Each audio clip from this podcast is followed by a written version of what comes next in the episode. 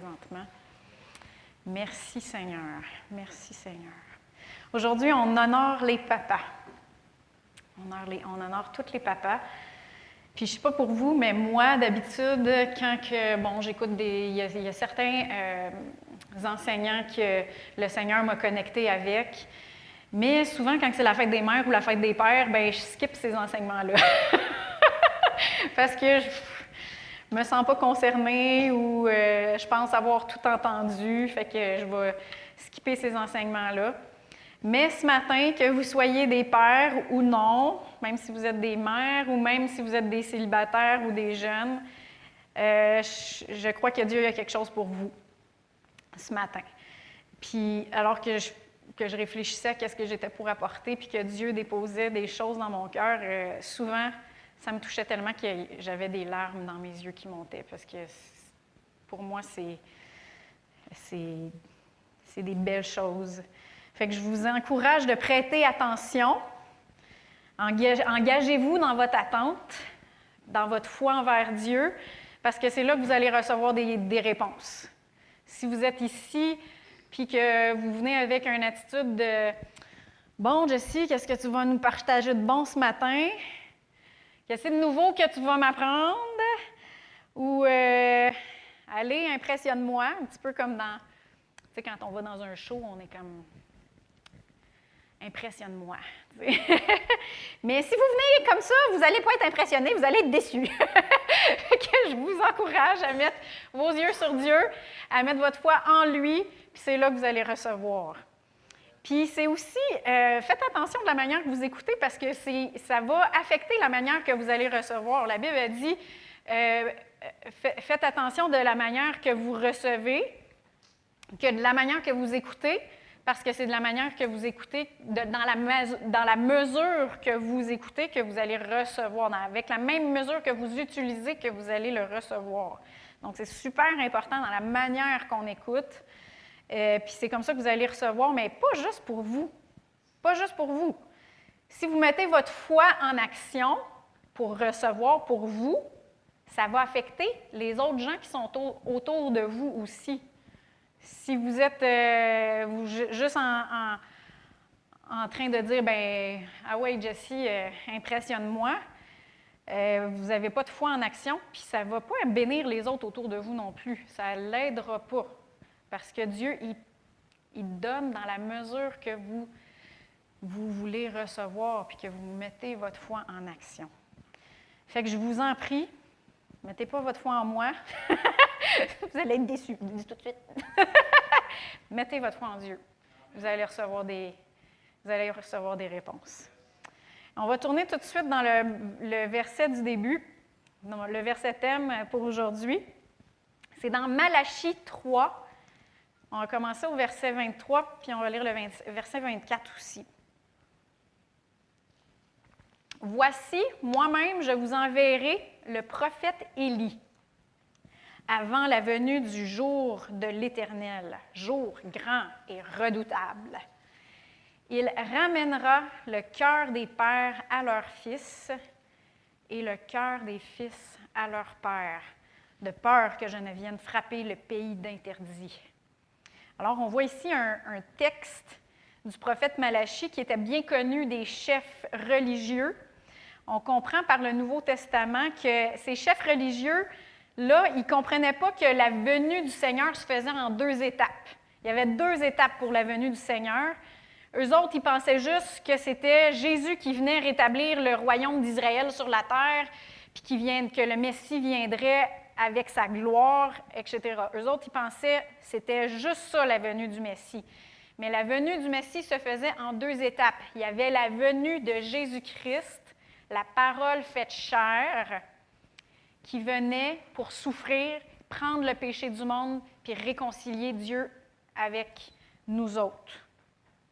Avec Israël, mais avec l'Israël spirituel aussi, qui est Israël inclus, et nous autres. et ça, c'était la première venue. Et il y a la deuxième venue qui s'en vient très bientôt. C'est la revenue de notre Seigneur Jésus-Christ dans toute sa gloire, où ce que là, il va venir établir le royaume de Dieu sur, au ciel, euh, dans le ciel, la Jérusalem céleste, et sur la terre aussi, son royaume. Ça, c'est la deuxième venue. Et dans l'Ancien Testament, c'est comme tout prophétisé, tout en même temps. On dirait que c'est comme c'est tellement. Euh, tu sais, un jour équivaut à mille ans pour Dieu, euh, pour nous. Enfin, un jour de Dieu équivaut à mille ans pour nous.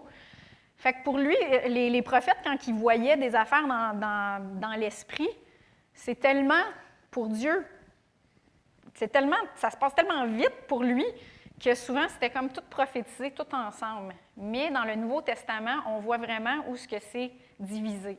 Puis on le voit dans une partie de l'accomplissement de cette prophétie-là qu'on vient juste de voir, on le voit dans la venue de Jean le Baptiste. Puis on le voit dans Luc 1, au verset 15. On va commencer au verset 15, la deuxième partie du, euh, du verset, jusqu'au verset 17.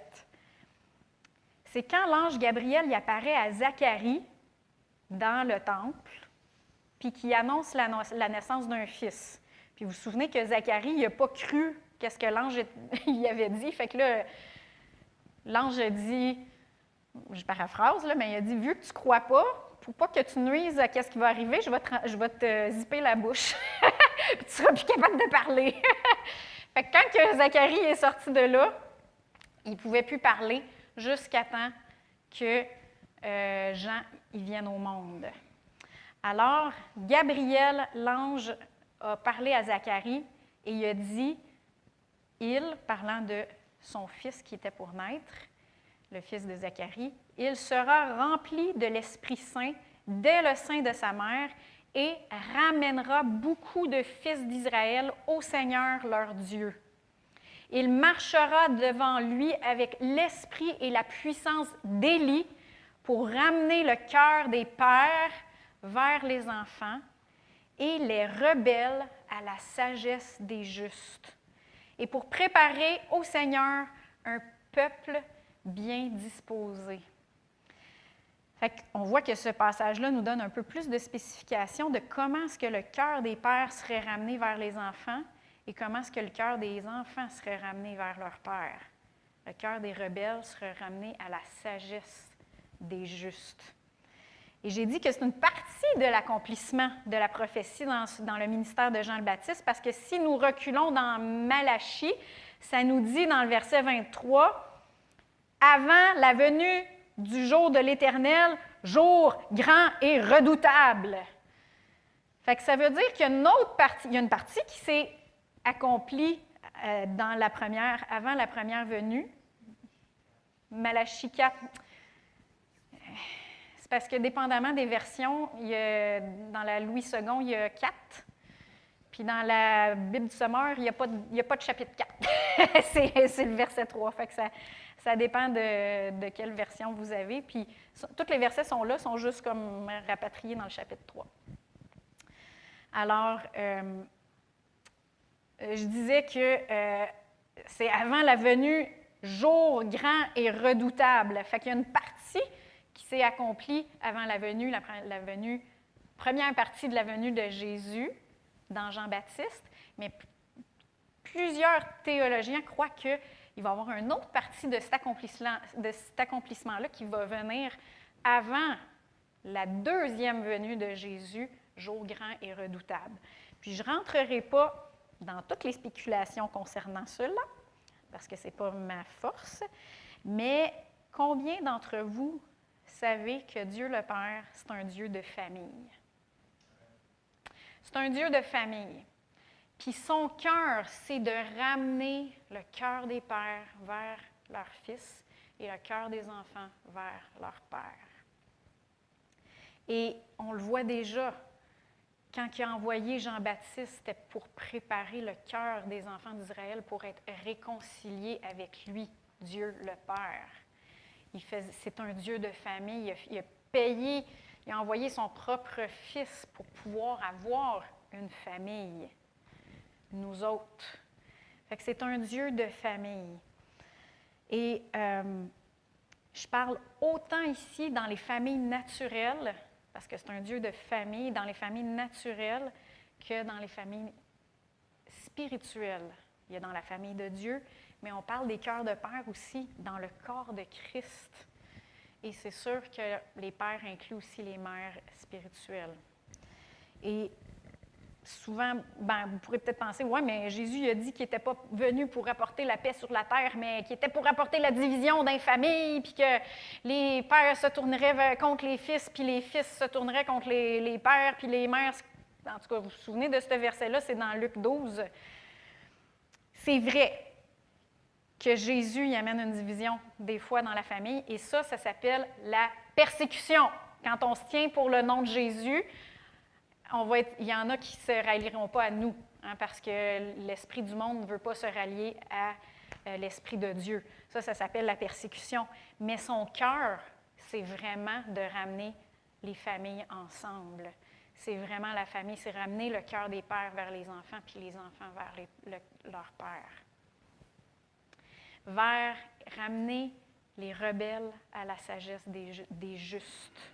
Ça, c'est le, les enfants autant naturel que dans le spirituel. Dans un premier temps, je vais parler du cœur des pères qui se tournent vers leurs enfants. Puis dans la deuxième partie, je vais parler du cœur des enfants qui se tournent vers leur père. C'est la prophétie que Dieu y veut accomplir dans nos vies. Vous savez que le rôle des pères il a beaucoup changé depuis juste 50 ans. Avant, c'était simple. Je ne dis pas que c'était mieux, mais c'était simple. Le père, il travaillait pour pourvoir aux besoins de leurs enfants ou de leur famille. Il était distant des besoins émotifs des enfants. Il prenait des décisions souvent tout seul pour sa famille. Puis c'était un modèle euh, pour ses garçons en leur montrant, en leur montrant des habiletés euh, euh, masculines à, leur fils. Là, il montrait comment faire de la chasse, aller à la pêche, puis des affaires de gars. Aujourd'hui, c'est bien plus compliqué d'être un papa. Ils ont beaucoup plus de pression de la société, beaucoup plus de pression de leurs femmes aussi. avec, avec la progression euh, des droits de la femme, je vois des, des sourires. Avec la progression des droits de la femme et l'égalité reconnue des sexes, il faut pratiquement que les hommes soient comme les filles, qu'ils soient comme les femmes aujourd'hui.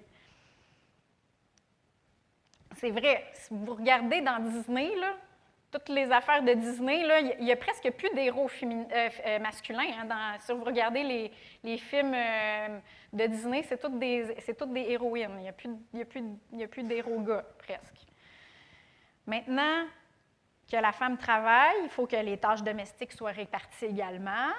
Il faut que le papa s'implique dans l'éducation des enfants. Il faut qu'il soit émotif, mais pas trop.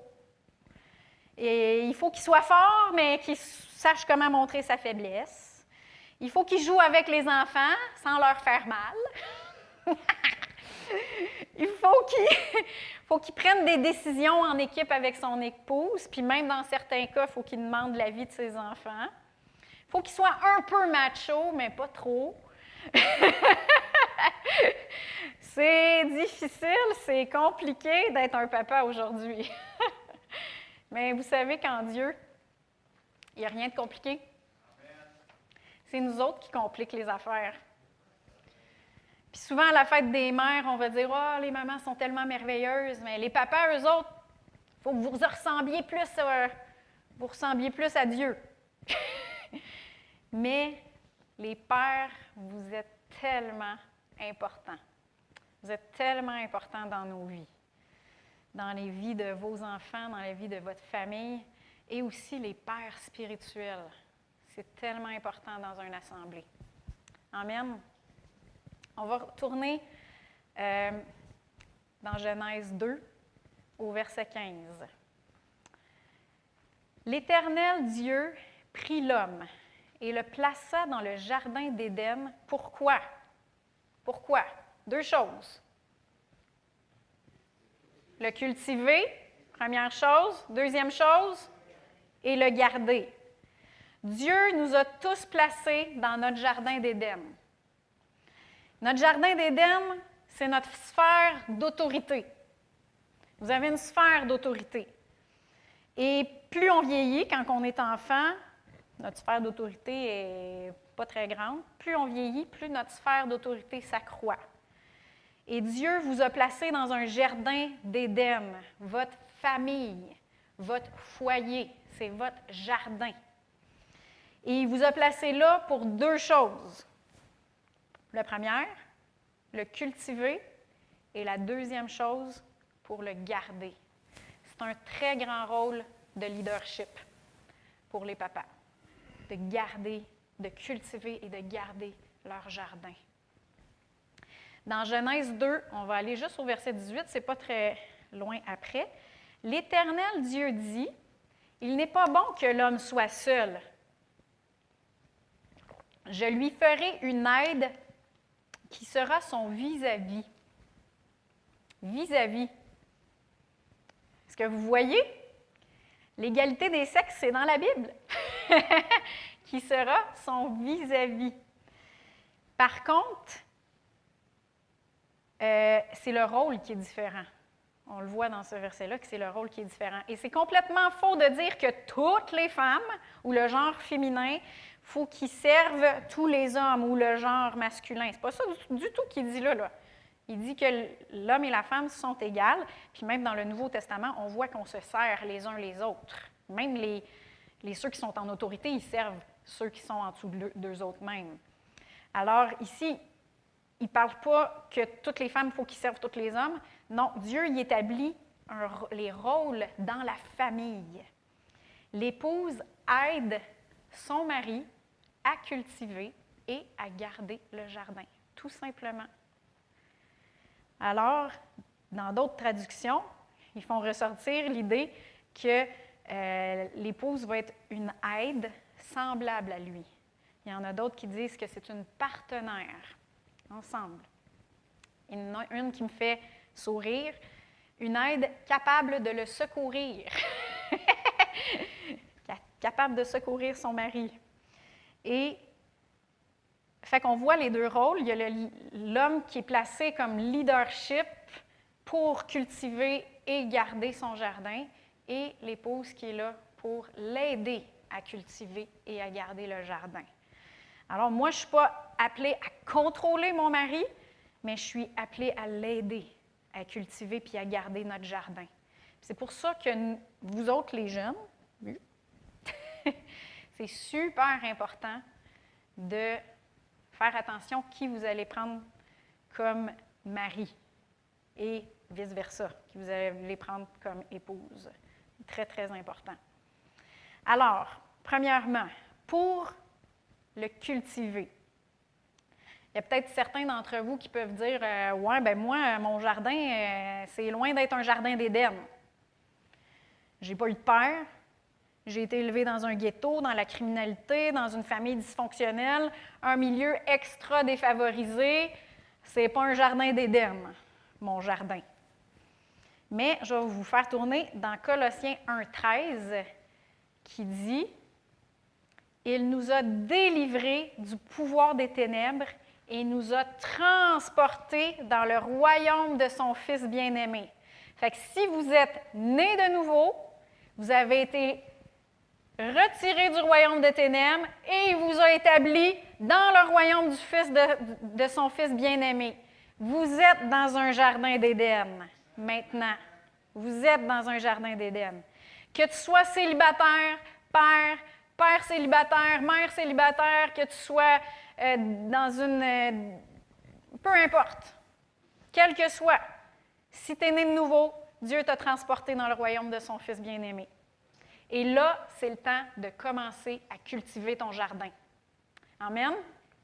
C'est le temps de commencer à le cultiver, ton jardin. Moi, j'ai le meilleur papa du monde. Vous n'avez rien à dire les autres? c'est mon papa qui est le meilleur. Je ne vais pas m'astiner avec Lisa ou avec. si ça me fait plaisir. D'accord. C'est mon papa le meilleur. Ma mère et lui, ils viennent de deux familles dysfonctionnelles. Très dysfonctionnelles. Mais Dieu les a saisis alors qu'ils étaient jeunes adultes. Ils se sont mariés alors qu'ils étaient des bébés chrétiens. Ils ont fondé une famille. Et Dieu les a établis ensemble dans leur jardin d'Éden. Puis Dieu il a tourné le cœur de mon père vers ses enfants. Quand je vous dis que quand j'ai préparé ça, j'avais les larmes aux yeux. il a pris sa place de père. Il a cultivé et il a gardé son jardin. Puis je peux vous dire que les dysfonctions qu'ils ont vécues, ma mère et mon père, ils ont, ils ont arrêté là. Ils n'ont pas transmis à nous autres, leurs enfants. Ils ont même donné qu'est-ce qu'ils n'ont pas reçu dans le naturel. Ils ont donné ce qu'ils ont reçu dans le spirituel.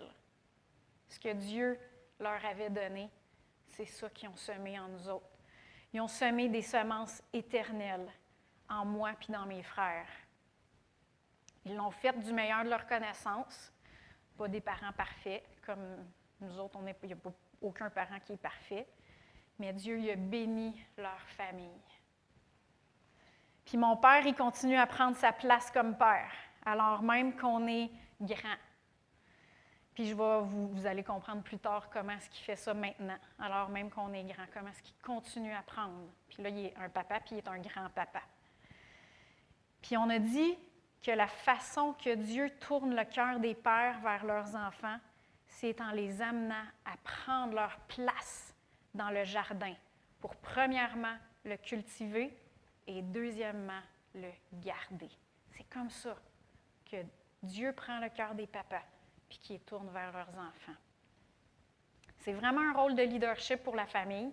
C'est une manière de penser qui change de juste je pense à ma vie professionnelle, à ma carrière, à mon ministère, à ma retraite, à, mes affaires, et on tourne. Comment ça va profiter à ma famille? Est-ce que ça va nuire à ma famille? Ça va-tu édifier ma famille? Ça, c'est le cœur du Père qui tourne vers ses enfants. Comment est-ce qu'on cultive notre jardin? Parce que là, je, m'adresse aux pères, mais je m'adresse aux femmes parce que les mamans, ils sont supposés d'aider leur mari à cultiver leur jardin, eux autres aussi. Fait que ça, s'adresse à, toutes nous. Premièrement, comment est-ce qu'on cultive notre jardin? On met Dieu au centre. Est-ce qu'un jardin d'Éden peut être un jardin d'Éden sans Dieu au centre? Quand, Adam et Ève ont, sorti, ont péché, il a fallu que Dieu les sorte du jardin d'Éden. Après ça, Dieu a commencé à travailler pour un moyen et euh, pour ramener les, êtres humains en relation avec lui. Mais ils ont dû quitter le jardin d'Éden. Fait pour être dans notre jardin, avoir un jardin, pour cultiver notre jardin d'Éden, il faut que Dieu soit au centre. Il faut qu'il soit au centre de notre propre vie. Si on ne prend pas le temps dans la parole, si on ne prend pas le temps de lire la Bible, d'écouter des enseignements, si on ne passe pas du temps dans la prière, prier en langue, louer le Seigneur, bref, si on n'a pas de relation avec Dieu, comment est-ce qu'on va pouvoir le donner ou le transmettre à nos enfants? On ne pourra pas. Au centre de notre propre vie, au centre de nos décisions. Avant de prendre la décision de déménager toute ta famille pour une augmentation de salaire, 10 pièces de plus de l'heure, est-ce que tu es dirigé par l'argent ou tu es dirigé par le Saint-Esprit?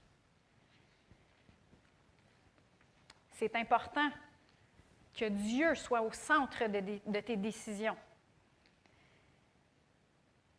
Si c'est Dieu qui te dirige dans cette direction-là, de déménager toute ta famille, mettons, à l'autre bout du Québec pour une augmentation de salaire de 10 pièces de l'heure, ça va être profitable pour ta famille. Si c'est juste l'argent qui, te dirige, ça va détruire ta famille. Ça va détruire la famille. Alors, c'est important que Dieu soit au centre de nos décisions. Est-ce qu'il y a une bonne église là où est-ce que tu t'en vas? Ça se peut que Dieu te dirige vraiment là où il n'y a pas d'église. Mais si c'est vraiment Dieu, ta famille, elle ne va pas sécher spirituellement. Elle ne va pas sécher spirituellement. Puis peut-être qu'il va t'utiliser pour prier une église dans cette région-là, ou peut-être que tu vas être l'initiateur d'une nouvelle église dans cette région-là, mais il faut vraiment être euh, dirigé par le Saint-Esprit. Il faut que Dieu soit au centre de vos décisions. Amen. Et, n'oubliez pas les hommes, vos femmes sont là pour vous aider à comprendre la volonté de Dieu aussi. Ah ben oui, justement, c'est ma femme qui prie pour nous deux. Il y a un problème. Ça dit que Dieu, que Dieu a mis la femme pour aider son mari. Alors, si moi je demande à Lisa de m'aider à transporter une boîte qui est super pesante, puis que quand elle vient m'aider, ben je dis OK, vas-y. Puis je la regarde faire. Et elle m'aide pas, elle le fait pour moi. C'est la même chose. Dans un couple, le, mari, il ne faut pas qu'il s'attende que ce soit la femme qui, qui, prie pour tout prendre. Il va, elle va t'aider dans les décisions. C'est la même chose. Toi non plus, fais pas ça tout seul. Elle est là pour t'aider. Amen? Oui? Amen? Aider. Et au centre de vos activités. Dieu au centre. Comment cultiver notre jardin? Il faut que Dieu soit au centre. Oui, mais toutes les pratiques de sport ou les matchs sont le dimanche matin. Mmh. Ouch. Ou moi, le Seigneur me parle plus quand je suis dans le bois ou sur le lac. Dans le bois, prendre une marche où je vais chasser, ou je vais aller prendre, euh, je vais aller sur le lac. Oui, c'est correct que Dieu te parle sur, dans le bois ou sur le lac, mais pourquoi le dimanche matin? Ça pourrait être fait une autre, partie de la journée. ouais, mais ça nuit au développement professionnel de mon enfant. Écoute, le Seigneur, il connaît, puis c'est lui qui a le meilleur plan pour tes enfants. Fait que si Dieu l'appelle à être un leader de football ou un leader de. À être un joueur de la NBA ou quoi que ce soit, la LNH, moi je ne connais pas toutes les équipes, là, je ne suis pas très sportive, mais euh, Dieu, il a des bons plans. Il va, il va pourvoir une manière pour qu'il puisse se rendre là. Puis moi, je pense que s'il y avait plus de jeunes qui mettaient leurs priorités aux bonnes places, euh, il y aurait probablement moins de matchs le dimanche matin. Ça, c'est ce que je pense. Et c'est. Puis je ne veux pas mettre un fardeau non plus, c'est juste mettre les, priorités aux bonnes places. Et je dis ça de, de cette manière-là parce que moi, j'ai travaillé une fin de semaine sur deux pendant 20 ans, 18 ans à peu près.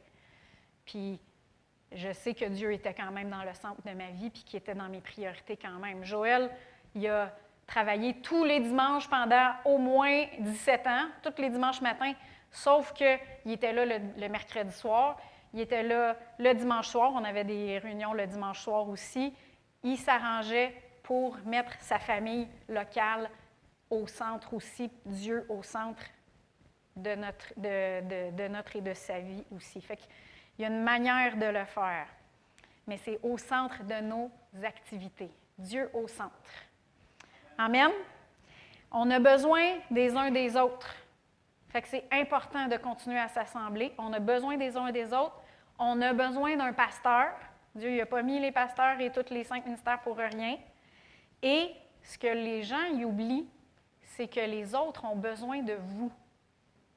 Ça, les gens, ils pensent pas, ouais, mais si je ne suis pas là, ça ne dérange pas. Hé, ça dérange. Ça dérange quand vous n'êtes pas là. Parce que vous avez, vous êtes une pierre vivante. Vous amenez, vous servez les uns, vous encouragez. Vous ne savez pas comment est-ce que Dieu il vous, vous utilise pour bénir les autres autour de vous. C'est silencieux. Mais, il faut dire les vraies choses. Amen. Deuxièmement, comment est-ce qu'on fait pour cultiver? J'ai parlé tantôt de mettre votre foi à on. Quand vous venez ici, mettez votre foi à on et cette foi-là, elle affecte les autres autour de vous. Juste pour spécifier qu'est-ce que je viens juste de dire. Alors, deuxième manière qu'on va cultiver notre jardin, c'est en le labourant, en arrachant les mauvaises herbes, en plantant des bonnes semences. Puis nos enfants, là, ils arrivent de l'école avec, euh, puis naturellement aussi, comme nous autres, ils arrivent avec toutes sortes de pensées contraires à la parole de Dieu. Surtout, c'est plus que, plus que les temps avancent, c'est encore de pire en pire. Puis, comme on le fait avec nous-mêmes, il faut aussi labourer la terre des petits cœurs, de nos petits cœurs. La terre des petits cœurs de nos enfants. Il faut corriger, arracher les mauvaises herbes et surtout planter la parole de Dieu dans la vie de nos enfants, dans le cœur de nos enfants. Puis en tant que mère et père, il faut arrêter de dire constamment qu'est-ce qu'on voit. Arrêter de dire, ben tu fais ça, tu fais ça, tu fais ça, tu fais ça, puis de dire tout le temps, puis mon enfant il fait ça, puis mon enfant il fait ça, puis mon enfant... Puis là, mais on, déclare ce qu'on veut pas qui continue dans leur vie. fait qu'il faut, faut arrêter de dire qu'est-ce qu'on voit, il faut commencer à planter la parole dans leur cœur de qu'est-ce qu'on veut qu'ils deviennent, qu'est-ce qu'on croit qu'ils sont appelés à être. Et ça, c'est déclarer les plans de Dieu dans leur vie. Et ça, c'est de cultiver la parole dans leur cœur. Il y en a, je ne sais pas s'il y en a qui se souviennent, mais on a des petits cartons en arrière qui s'appellent des cartons Qui suis-je? Et ça, c'est des bonnes choses à déclarer avec vos enfants. Vous n'êtes pas obligé de tout le faire à tous les matins avec eux autres, mais c'est des bonnes choses à déclarer dans leur vie. Et euh, s'il y en a qui en veulent, ils sont gratuits. J'en ai fait euh, imprimer plusieurs. Ils sont gratuits à l'arrière. C'est des choses que vous pouvez déclarer dans leur vie. Est-ce que Dieu a mis un verset à cœur pour vos enfants? Déclarez-le, parlez-le dans leur vie. Donc, comme Psaume 1, c'est un bon exemple de Psaume 1, de verset qu'on peut déclarer. Moi, je le déclare des fois. On va le mettre à l'arrière, Psaume 1, verset 1 à 3. Heureux l'homme. Puis moi, je dis heureux Olivier et Émilie. Heureux Olivier et Émilie, qui ne marchent pas selon le conseil des méchants, qui ne s'arrêtent pas sur le chemin des pécheurs, qui ne s'assoient pas sur le banc des moqueurs, mais qui trouvent leur plaisir dans la loi de l'Éternel, qui méditent sa loi jour et nuit. Ils sont comme des arbres plantés près d'un cours d'eau, qui donnent leurs fruits en son temps et dont le feuillage ne se flétrit pas. Et tout ce qu'ils font réussit. Ça, c'est des paroles que vous pouvez déclarer, planter dans la, la, vie de vos enfants. Puis la Bible a dit aussi dans Psaume 127, au verset 4 et 5, Comme les flèches dans la main d'un héros, ainsi sont les fils de la jeunesse. Heureux l'homme qui en ont rempli son carquois. Quand on proclame la parole de Dieu sur nos enfants, on sème en eux des semences éternelles. Puis on est en train de. C'est comme nos flèches, puis on est en train de les propulser dans la bonne direction pour qu'ils aillent exactement droit au but dans l'appel qu'ils ont pour eux dans leur vie. Est-ce que vous voyez comment ça s'applique plus qu'à juste nos familles naturelles? Ça s'applique aussi dans le spirituel, dans, comme Père, spirituels, des nouveaux qui viennent. Moi ici, je crois que cette Église est, appelée à, avoir plein de bébés spirituels. Parce qu'il y a plein de personnes ici, il y a plein de pères et de mères qui sont assez matures pour pouvoir prendre soin de bébés spirituels. C'est une bonne place pour dire Amen? Puis, les cœurs des pères et des mères spirituels vont se tourner vers ces enfants-là spirituels. Puis ils vont les prendre, puis ils vont être comme des flèches dans la main d'un héros, puis ils vont aller directement au bon endroit. Où est-ce que Dieu les appelle? Où est-ce que Dieu les veut? Et Dieu va nous élever, vous élever comme père et mère pour s'occuper de ces bébés-là. Amen. Et troisièmement, comment est-ce qu'on fait pour cultiver notre jardin? Bien, quand on cultive un jardin, on utilise des tuteurs. Hein? Laurier, là, il est en train de faire un jardin. Il y a certains qui utilise des tuteurs pour euh, les cocombes, les tomates, parce qu'ils sont grands, sont plus gros. Alors, euh, les cocombes, les tomates, les poivrons aussi, ça prend des tuteurs pour les, soutenir, sinon ils s'effoirent à terre. Aussi les, euh, les, petites fèves. Ils ont besoin des supports pour ne pas s'écraser à terre. Puis de la même manière, les enfants, ils apprennent beaucoup par l'exemple. Vous vous souvenez d'Abraham? Quand il y a eu une famine, il est allé en Égypte, puis il a menti. Il a dit que sa femme, c'était sa sœur. Qu'est-ce qu'Isaac a fait? Il a fait la même chose que son père. Il a dit que sa femme, parce que leur femme était vraiment belle, il ne voulait pas se faire euh, tuer pour que, se faire voler leur femme. Fait qu'il disait, ben, que, dis que ma femme, c'est ma sœur. Ils ont menti toutes les deux. Fait qu'Isaac, a vu qu'est-ce que son père y a fait. Et on apprend beaucoup par modèle, modélisation. Alors, nos enfants, comment est-ce qu'on fait pour cultiver le jardin, notre jardin d'Éden? C'est en étant des modèles, des bons tuteurs. Dans titre 2, 6 à 7, dans la Bible du Sommeur, ça dit Recommande aussi aux jeunes gens d'agir de manière réfléchie. Sois toi-même en tout un modèle d'œuvre bonne. Que ton enseignement soit fidèle et qu'il inspire le respect. Est-ce que vous connaissez l'adage faites ce, que je, faites ce que je dis, mais faites pas ce que je fais?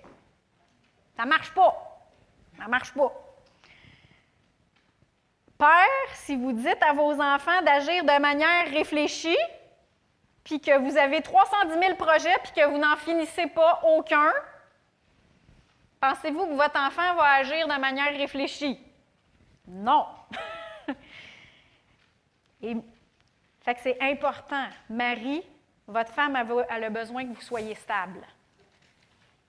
C'est important. Il y a des hommes, c'est normal que je comprends qu'il y a des hommes qui ont une personnalité plus visionnaire que d'autres, euh, mais prenez le temps. Prenez le temps de prier pour savoir si c'est vraiment un projet de Dieu ou si c'est juste une de vos nombreuses idées?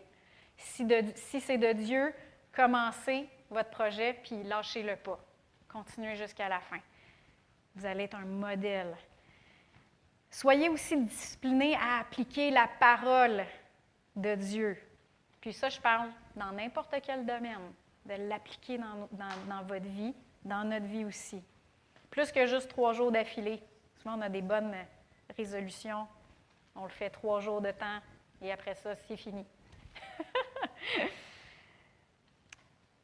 si, euh, si vous êtes un gars qui a plein de projets, plusieurs visions, etc., souvent, Dieu, il vous donne une femme qui est plus terre et terre. Ça marche souvent de même. Mais une femme à vos côtés pour, qui est plus terre à terre, puis qui va vous aider à mettre les choses en application. Alors, moi, j'ai dit que j'avais le meilleur papa, mais j'ai aussi le meilleur mari, qui est un super de mon modèle de stabilité et de discipline. Combien de fois est-ce qu'il m'a stabilisé? Il était Jessie. Et c'est extrêmement bénéfique pour moi, pour notre famille, et c'est extrêmement bénéfique pour vous autres en tant que famille locale, qui est disciplinée et euh, stable. Donc, pour cultiver notre jardin, faut que Dieu soit au centre.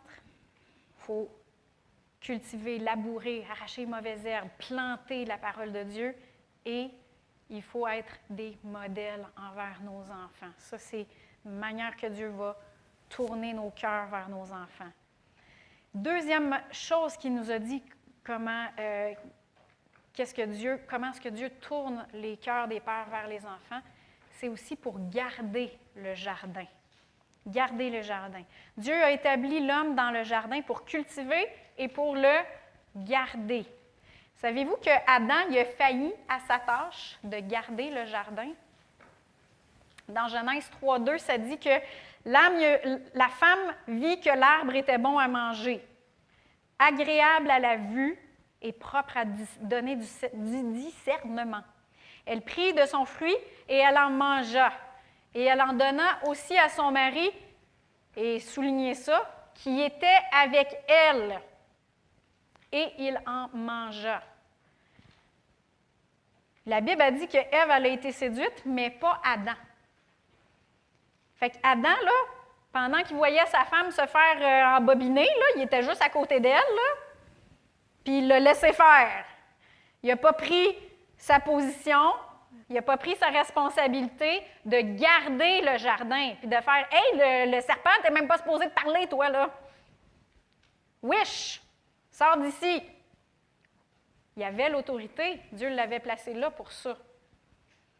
Alors, puis j'écoutais un, j'écoutais un, enseignant, ben, Jesse Duplantis, puis il disait que ceux qui connaissent Jesse Duplantis, il est très drôle. Et il disait que, Adam n'a pas pris son, autorité pour garder euh, le jardin parce qu'il était trop occupé à, regarder sa femme. il était comme ah uh dans le jardin. aïe, aïe, aïe, m'a bien fait rire. Et, mais le fait est qu'il n'a pas gardé, il a failli dans sa tâche de garder son jardin. Alors, Père, c'est bon pour les mères aussi, Père, n'êtes pas, n'ayez pas peur de dire non à votre enfant quand vous sentez en dedans que ce n'est pas la bonne chose pour lui, puis que c'est à son détriment. Qu'est-ce qui est pire, que votre enfant soit fâché après vous ou qu'il vive quelque chose de très fâcheux, puis qu'il. Euh, y a quelque chose de, mauvais qui lui arrive? Hmm? Faut pas passer par-dessus qu'est-ce que vous avez pour garder votre jardin. La Bible a dit qu'on n'a pas à lutter contre la chair et le sang, mais contre les principautés, contre les pouvoirs, contre les dominateurs des ténèbres d'ici-bas et contre les esprits du mal dans les lieux célestes. Plus nos enfants vieillissent, moins on a de l'autorité sur leurs décisions. Et c'est pour ça qu'il faut leur apprendre graduellement à être dirigés eux-mêmes par le Saint-Esprit, par la parole de Dieu. Par contre, même quand ils sont grands, puis même s'ils prennent des décisions qu'on n'a pas, pas, le pouvoir dessus parce qu'ils sont rendus adultes ou qu'ils euh, sont rendus à cette, étape, cette étape-là, on peut toujours intercéder en leur faveur. On peut lier les esprits qui aveuglent leurs yeux au nom de Jésus. On peut déclarer la parole dans leur vie. Puis si le, Seigneur, dans un temps de prière, vous révèle une parole spécifique pour eux, vous pouvez la déclarer dans leur vie. Vous pouvez prier dans leur vie. Puis je vous ai dit que mon papa, il continuait à prendre sa place comme père dans notre vie, à moi et mes, à mes frères. Mais c'est comme ça qu'il fait, c'est par la prière, en, prenant, en priant pour nous. Puis mon père, il n'a pas la même autorité qu'il a dans ma vie que quand j'avais 10 ans. Mais je peux vous dire que moi, ça me rassure beaucoup à 41 ans de savoir que mon père, il prie pour moi. Puis non seulement il prie pour moi, mais il prie pour mes frères, puis il prie pour ses petits-enfants, puis pour mon mari, Joël, il prie pour Annie, il prie, il prie pour nos familles. Il prend sa place de père encore aujourd'hui et ses prières sont d'une grande efficacité. Amen. Fait que je suis entrée en détail sur comment le Seigneur ramène les cœurs des pères vers leurs enfants, en les amenant à cultiver leur jardin et en les amenant à garder leur jardin. Maintenant, on va parler de comment est-ce que les cœurs ramènent le cœur des enfants, comment est-ce que Dieu ramène le cœur des enfants vers le cœur de leur père. On va retourner dans Malachie 3.24. Je termine brièvement en parlant de ça. Dans Malachie 3, 24 ou dans 4 quelque chose, je ne sais pas c'est quoi dans la Louis II, il ramènera le cœur des pères à leurs fils et le cœur des fils à leurs pères. Mais quand l'ange Gabriel parle à Zacharie de son fils Jean, il dit dans Luc 1, 17, Il marchera devant lui avec l'esprit et la puissance d'Élie pour ramener le cœur des pères vers les enfants et les rebelles à la sagesse des justes, et pour préparer au Seigneur un peuple au cœur bien disposé. Moi, ce que je vois ici, c'est le cœur des enfants qui s'ouvre envers son Père, qui reconnaît son rôle et qui lui donne, qui reconnaît la sagesse que Dieu lui a donnée à son papa et qui s'ouvre et qui lui donne de la place dans sa vie, qui reçoit, qui s'ouvre pour recevoir de son papa. En fait, c'est de l'honneur. C'est un cœur qui donne de l'honneur à son père. Moi, quand que je travaillais comme infirmière, si je travaillais avec des collègues qui me connaissaient, qui me faisaient confiance, puis qui me donnaient de la place, c'est là que je performais le mieux, puis c'est là que ces gens-là obtenaient le meilleur de moi. Mais si d'un autre côté, je travaillais avec des gens euh, qui ne me connaissaient pas euh, ou qui, au début de ma carrière, me regardaient pour voir où est-ce que j'étais pour me planter, ou plus tard dans ma carrière qui ne reconnaissaient pas mon expérience, ben c'est là que je gaffais plus. Je ne réussissais pas, je gaffais plus. Et aussi, ils ne recevaient pas le meilleur de moi.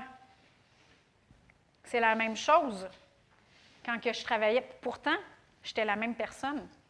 Mais la personne qui me donnait place puis qui reconnaissait mon, expérience, j'étais capable d'y donner quelque chose. Ils recevaient le meilleur de moi.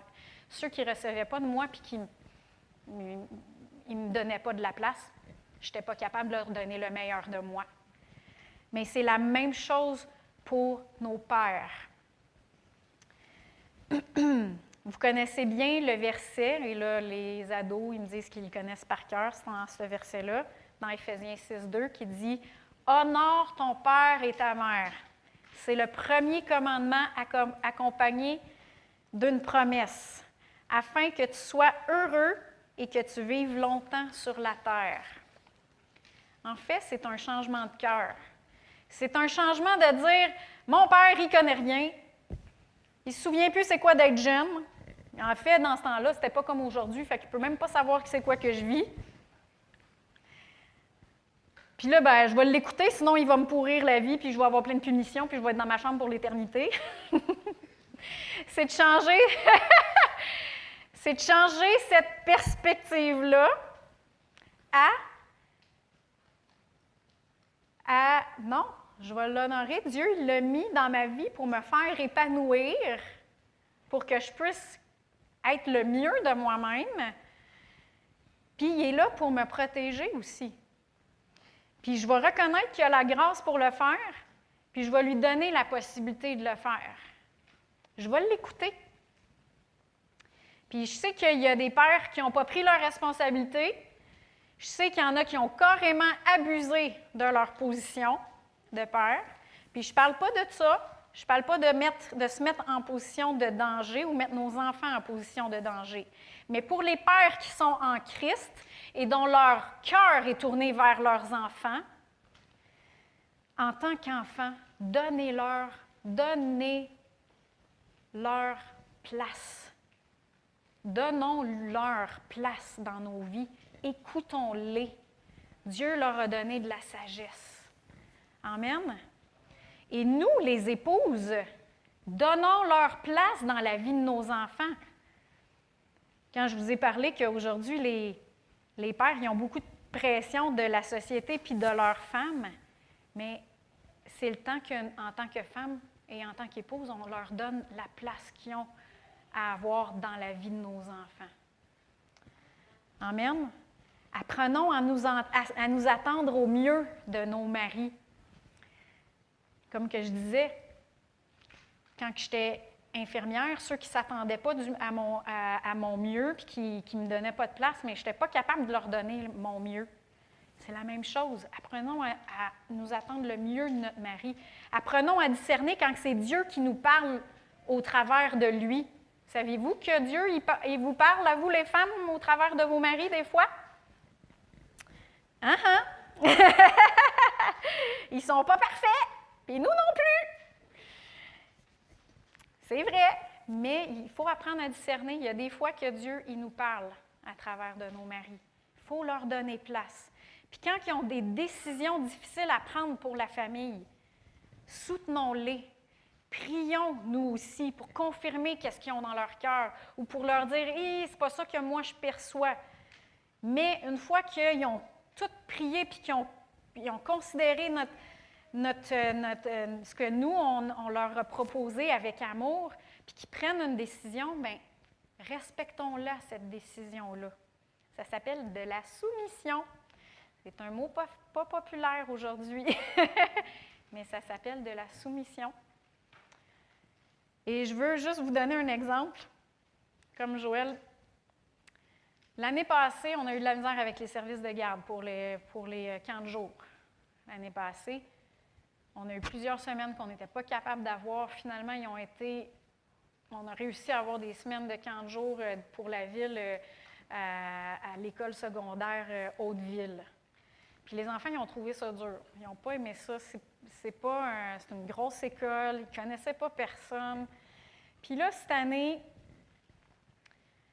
quand que la période est arrivée, moi, j'étais comme, moi, je ne veux pas vivre la même affaire que l'année passée. On les inscrit tout de suite dans un camp de jour euh, privé qui coûte 200 euh, pièces par enfant pour une semaine. Alors, une grosse partie de mon salaire qui partait là-dedans si on faisait ça. Et, euh, et là, Joël dit non. Il dit, je sens que cette année, ça ne sera pas la même chose. Il dit, attends, on va, on va attendre aux, aux inscriptions.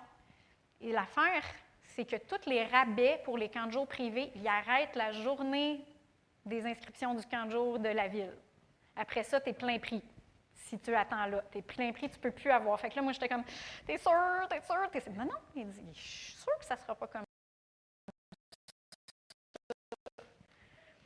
Et écoute, on a eu, on s'est inscrit, on a eu la place à Eureka comme on voulait. Il nous manquait une semaine pour Olivier, puis une semaine pour Émilie, deux semaines séparées. C'est tout.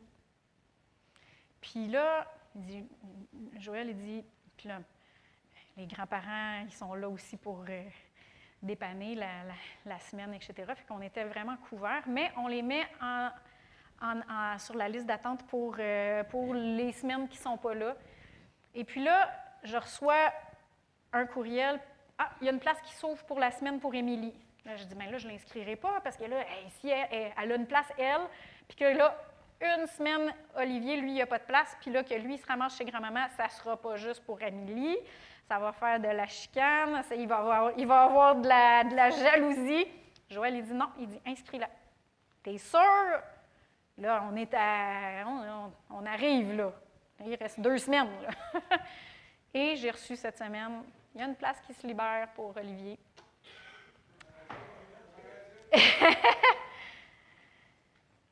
Comment est-ce qu'il faut écouter nos maris des fois? Hein? des fois.